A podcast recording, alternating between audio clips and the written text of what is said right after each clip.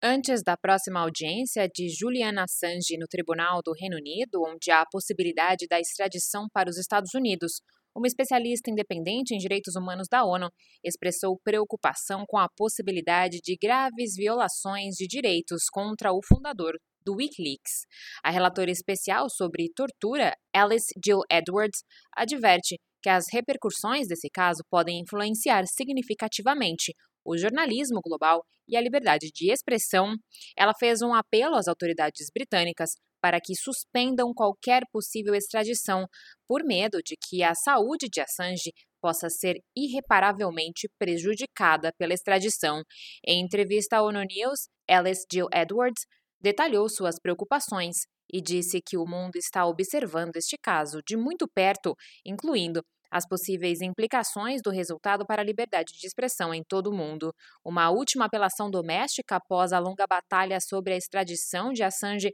está programada para ocorrer no Tribunal Superior em Londres nos dias 20 e 21 de fevereiro. Assange enfrenta 18 acusações criminais nos Estados Unidos por seu suposto papel na obtenção e divulgação ilegal de documentos confidenciais relacionados à defesa nacional, incluindo evidências que expõem supostos crimes de guerra. Da ONU News em Nova York, Mayra Lopes.